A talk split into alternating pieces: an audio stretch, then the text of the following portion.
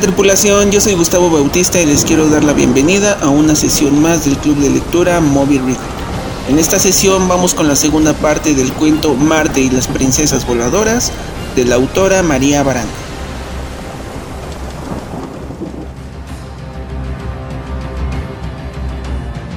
Quiero iniciar con este fragmento que dice así. Mosi no se lastimó ni tampoco le hizo daño a nadie. Solo se quemó un poco, poquito, las cortinas. Después me contó que quería ver la luz del silencio, esa que te ayuda a volar. Bienvenidas, bienvenidos, bienvenides. Eh, ya es lunes de sesión. Saludo a todas las personas que nos escuchan y pues espero anden de lujo. Hoy nos acompaña Gustavo Bravo. ¿Cómo has estado? Bien, bien. Aquí checando. Qué bueno que andes de lujo, que andes por acá, ya te extrañábamos. Eh, platícame, toca yo, ¿qué te pareció el cuento en general? Eh, ¿Ya conocías a, la autora eh, María Baranda? Pues no, no había escuchado de ella hasta ahorita. Y bueno, checándolo, me pareció casi como el inicio de una novela y me quedé, ¿y dónde está el resto? ok, perfecto.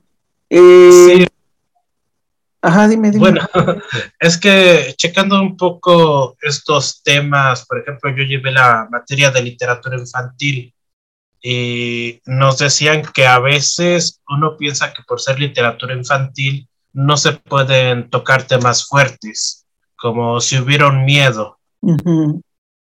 Y bueno, al ir explorando la literatura infantil nos encontramos que hay temas fuertes que están, los tratan bien, tienen un buen tratamiento, de manera que uno se puede sentir identificado con los personajes, en este caso una familia.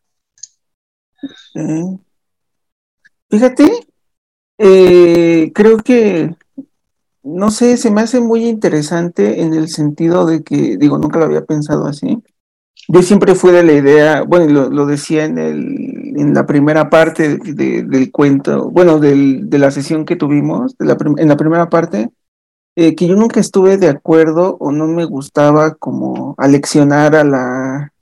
Sí. un cuento de niños, pues que fuera para niños, ¿no? Y, y, no tienes que aleccionar a nadie o no tienes que dejar enseñanzas.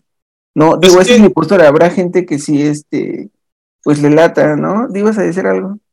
Bueno, es que puedes dejar enseñanzas sin estar aleccionando y regañando al lector. así como de tú tienes que cuidar a las niñas que sean así.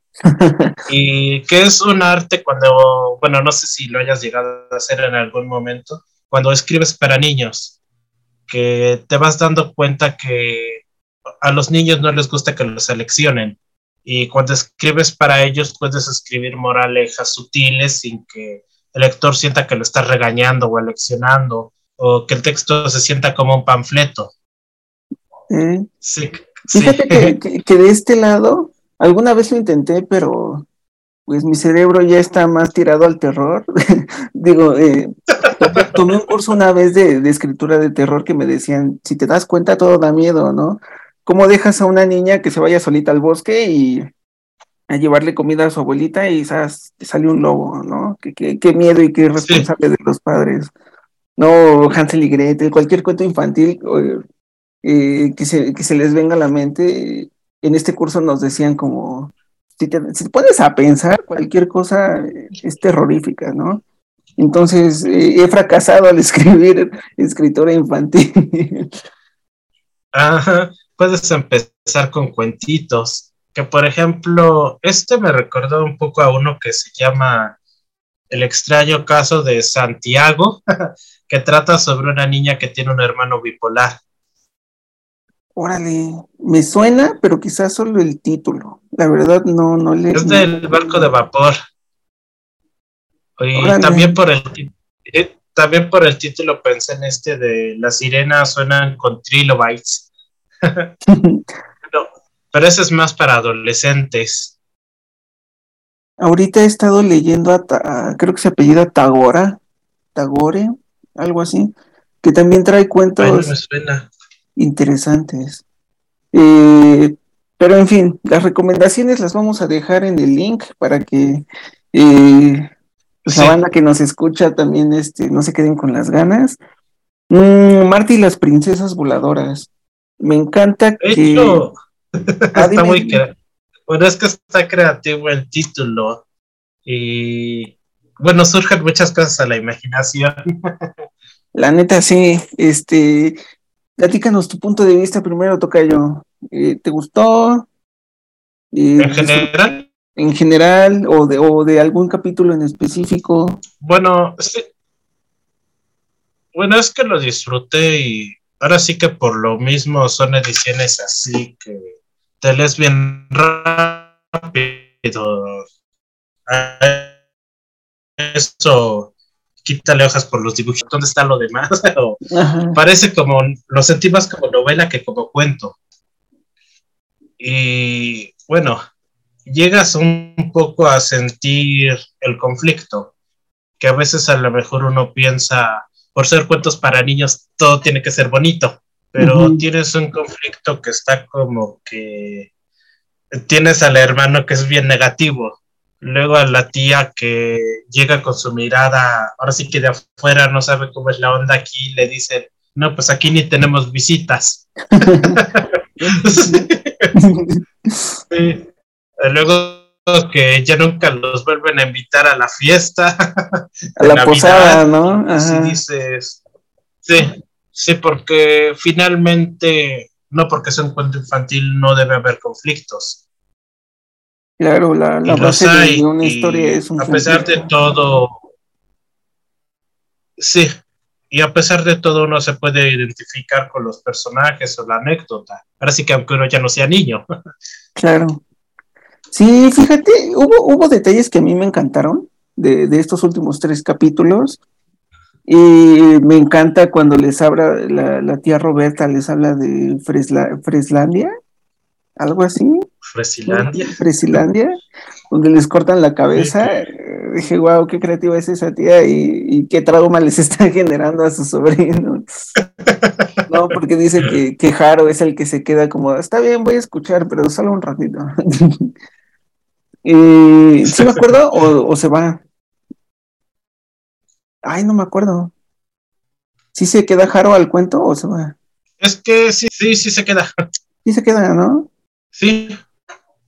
Ah, y luego lo de la parte, la parte muy poética que maneja esta María, por ejemplo, eh, la, el verso con el que empecé la sesión, o esta de hubo un silencio verde lagartija o verde como lagartija, que también dije, wow, se le, se le nota la escuela, se le, nota el, el, barrio en la poesía.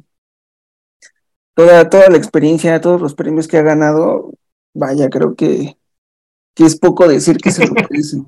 No, la neta me es una lectura que disfruté y que me enseñó mucho como escritor a, a, perder más límites de los que yo solito me había puesto. Y vaya, creo que eh, siempre voy a repetir como esta frase que, que, que, mucho, que muchas personas dicen, ¿no? Conoce las reglas para que después sepas cómo romperlas, ¿no? Y romperlas de manera Ay, nos perdimos. Detalles técnicos. Sí. ¿Sabe qué pasó? Es que no sé si soy yo la compu. o el internet está horrible en general.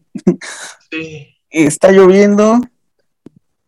Pero eh, te decía, toca yo, que todo el barrio en la poesía que trae este María, pues se le nota muy cañón, ¿no? Creo que, que los premios que, que tiene bien merecidos, el reconocimiento que siento que es poco, o sea, a pesar de todo el que tiene, siento que es poco, porque tampoco, digo, creo que, que en, este, eh, en este país no, de por sí no se fomenta tanto la lectura, creo que es una, una cuentista, una narradora, y pues también debería estar en los libreros de, de los amantes de los libros.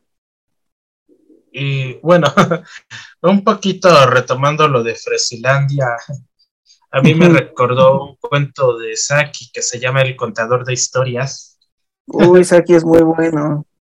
Sí, que no sé si ella lo habrá llegado a leer, que es un poco sobre los problemas de contar historias a los niños, que ahora sí que sigue siendo válido, porque yo creo que hoy en día ya es más difícil, como ya no sueltan la tablet y el celular y ya se distraen más fácilmente.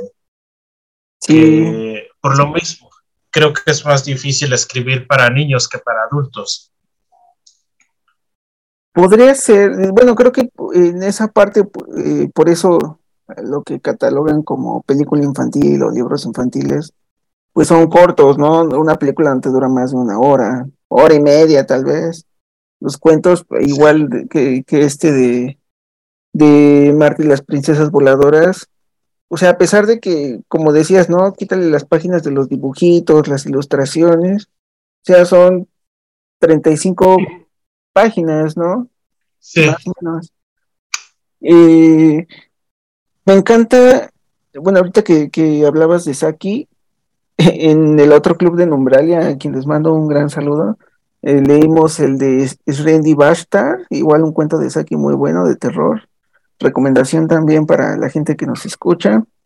Eh, me encanta cómo, cómo se refiere a Mosi como, como Marte esta parte poética de, afirmar las cosas, ¿no?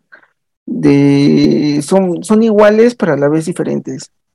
Eh, hablando de poesía, eh, bueno, en otras sesiones que, que, tuve con Diego, me decía que, pues, un poeta afirma, ¿no? Afirma las cosas, ¿no? Si tus ojos son la luna, serán la luna. Si tu sonrisa eh, es un rayo de sol que me ilumina los días, es eso. Y afirmar que Mosi es como Marte, sea, me explotó la tacha totalmente, ¿no? me encanta. Eh, lo que te decía, se le ve el barrio, se le ve mucho el barrio a María y lleva escribiendo años y años y años poesía. Bueno, sí, pues sí, hay narrativa, si no me equivoco, y creo que también hace traducciones. Y, me volví fan, me volví fan de, de sus letras, muy, muy fan.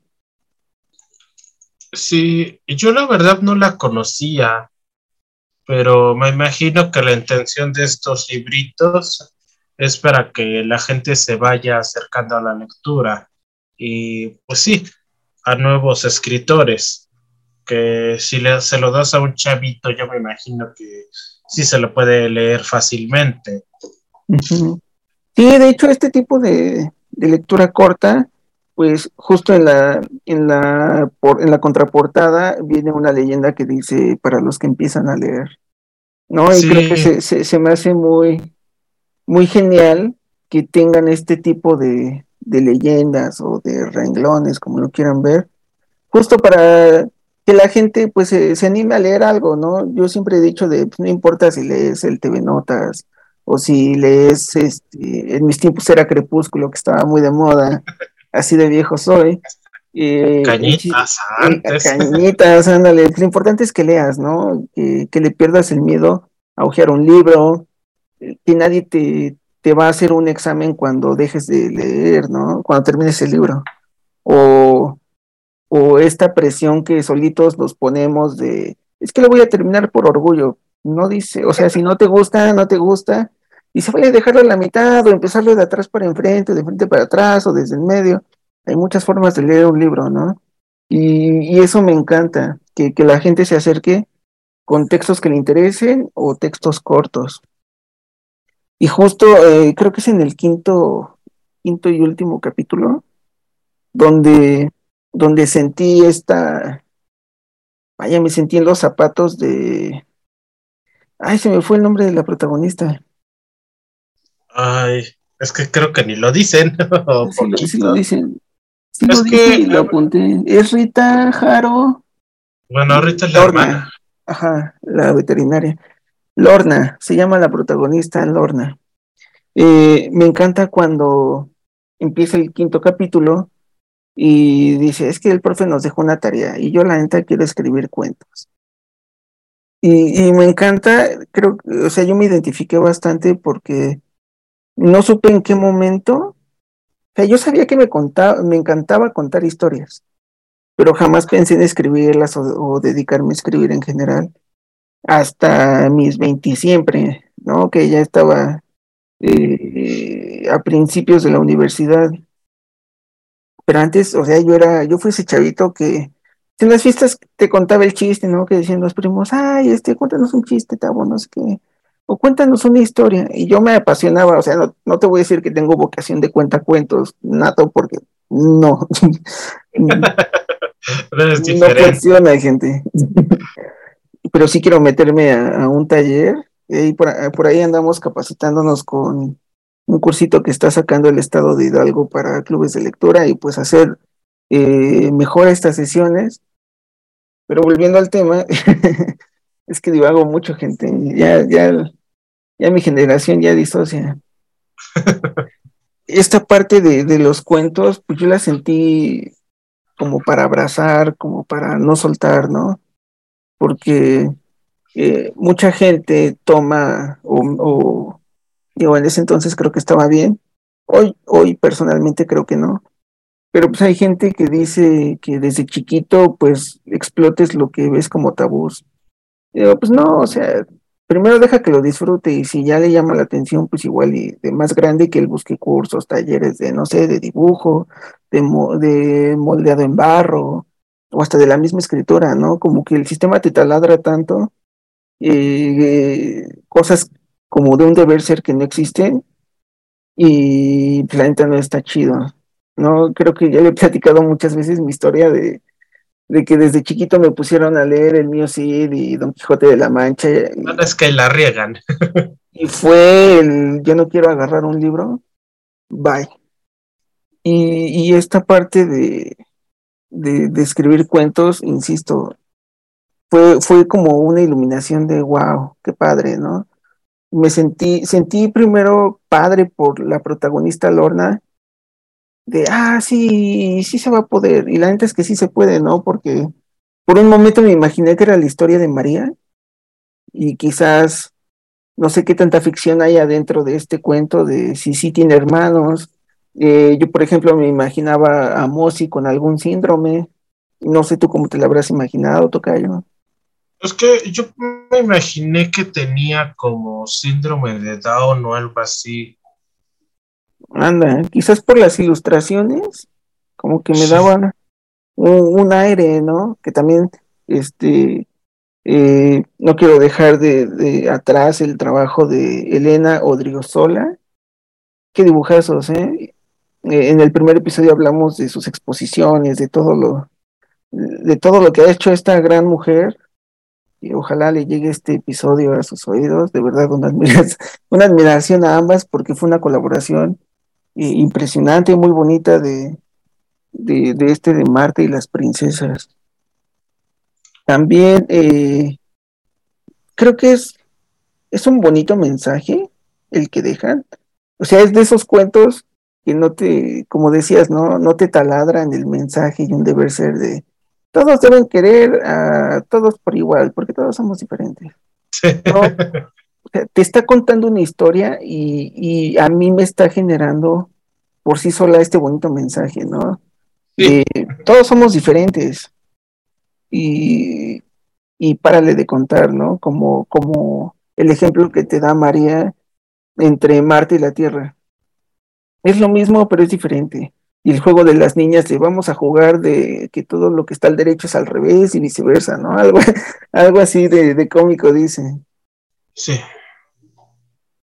Y es que un poco cuando se escribe literatura infantil, por lo regular el protagonista solo es un espectador que solo cuenta lo que ocurre, realmente él no forma parte de la acción.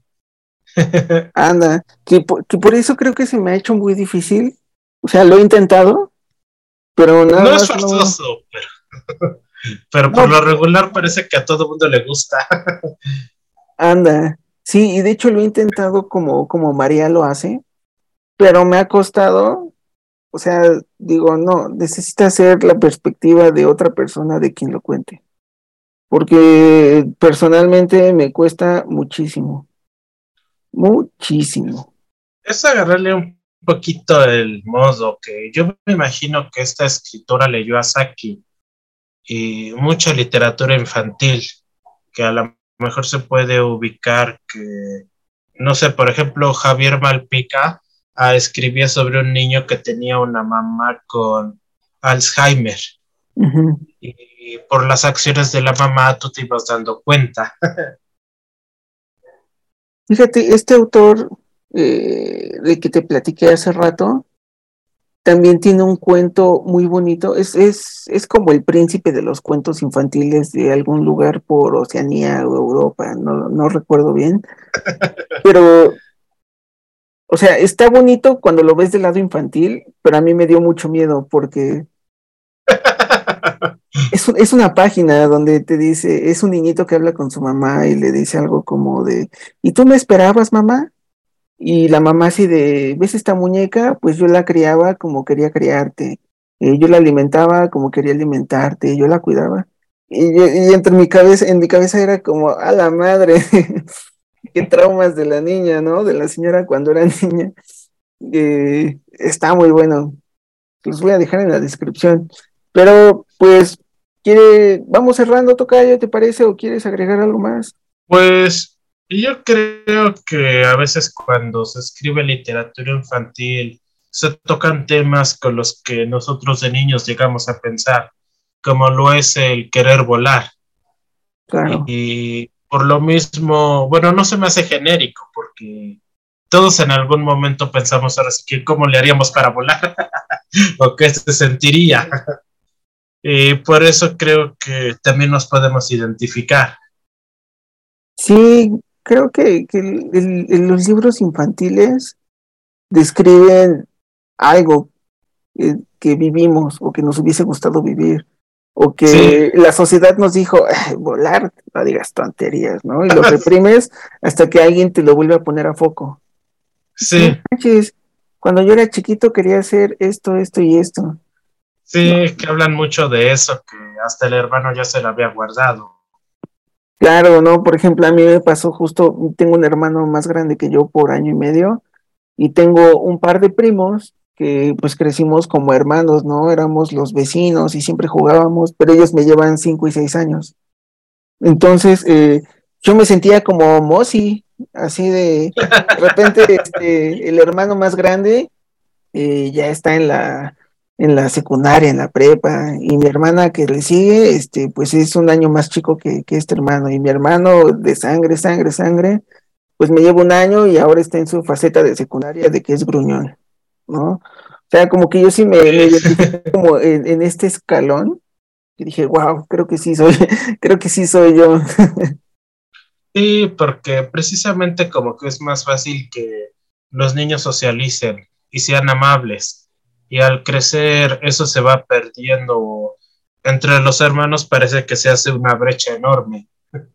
Sí, parece que no, pero sí hay, hay gente que o es muy apegada con sus hermanos o, o muy, muy, muy distante, como que no hay un término medio, o al menos es lo que yo he notado, ¿no? O los amas mucho, mucho, o, o los odias, odias cañón, ¿no? Eh, pues Hemos finalizado una sesión más, Tocayo. Eh, ¿Algo que quieras promocionar? ¿Algo que, es lo nuevo que estás haciendo en estos días? Bueno, es que sigo en la lucha por acabar mi antología de cuentos. sí, comprendo. ya no me falta mucho. Ay, sí, ya las últimas. Eh, ay, son un dolor de cabeza. Y luego terminas y las correcciones, y esas te eh, acribillan más bien lo más difícil ahora sí que es empezar. Les digo, empezar día a día. Así de tengo que empezar a trabajar. Claro. Sí, eh, es lo más difícil, creo yo. En algún episodio, creo que de ahí en, Umbralia, lo decía con Diego, eh, era como de, pues tienes que dedicarle unas ocho horas diarias porque es, es una chamba, es un empleo. ¿No? ¿Cómo que te quieres dedicar a esto si no estás escribiendo? Sí, como correr un maratón. De, si no practicas, ¿cómo vas a aguantar el maratón? Claro, igual. Totalmente. Ah, pues muchas gracias, Tocayo, por estar aquí. Gracias a toda la gente que, que nos sigue escuchando, que sigue de cerca este proyecto. Y recuerden que tenemos un, un, grupo de fans ahí en Facebook que lo encuentran como Club Movie Read. ya se están sumando las personas, ya están saludando, hay buena vibrita. Ya ahí nos saludó la, la, maestra Betty desde Caracas. Y también sigan el Patreon y el Instagram como arroba Club Movie Read. Ahí estamos subiendo contenido semanal también de, de, los autores que leemos y de otros textos que, que pues no está por demás recomendar. A mí me pueden encontrar como arroba el cuaderno de Gus en Facebook, en Twitter, en Instagram. Eh, a Gus ya lo conocen, pero para la gente que, algún despistado que no ha escuchado estos episodios, Tocayo, ¿cómo te, te pueden encontrar ahí en Siempre estoy como Gustavo Bravo. ok. Eh, pues nos vemos el próximo lunes a las ocho y media de la noche, hora México, y nos escuchamos los días miércoles en su plataforma de audio favorita. Y hemos terminado una página más de este inmenso libro llamado Vida. Hasta la próxima. Bye.